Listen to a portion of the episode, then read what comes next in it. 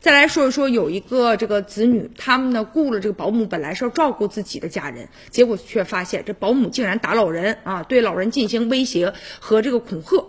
就在日前啊，这个江苏啊就审结了这么一起案件。二零一七年，年近呢八十岁的顾某突然间中风了，后来回到家里吧，虽然说还可以起床吃饭，但是呢都离不开别人的照顾。一开始的时候是子女轮流照顾，后来因为啊他们工作也比较忙，所以呢就雇了这么一个保姆全天候的照顾啊。就在二零一八年的二月份，呃，这个在朋友的介绍之下，这顾某的儿子就雇了一个蒋某到家中，然后呢让这个蒋某就负责啊照顾这个顾某日常，比如擦洗、喂饭。等等工作啊，然后呢，这个蒋某需要休息的时候啊，他们这个自己家的兄弟姐妹也会来替班儿来帮忙一起照顾。而且呢，这个姐姐就讲说，二零一九年开始的时候，为了让这个保姆休息好，他们还让她呢睡到二楼，母亲呢睡到一楼。这个保姆只需要到时间了，然后下楼给妈妈翻个身就行了。结果呢，就在去年九月份啊，因为啊这个保姆家里有事儿，所以他们呢呃就是自己过来照顾。结果就发现妈妈鼻子上有块皮没了，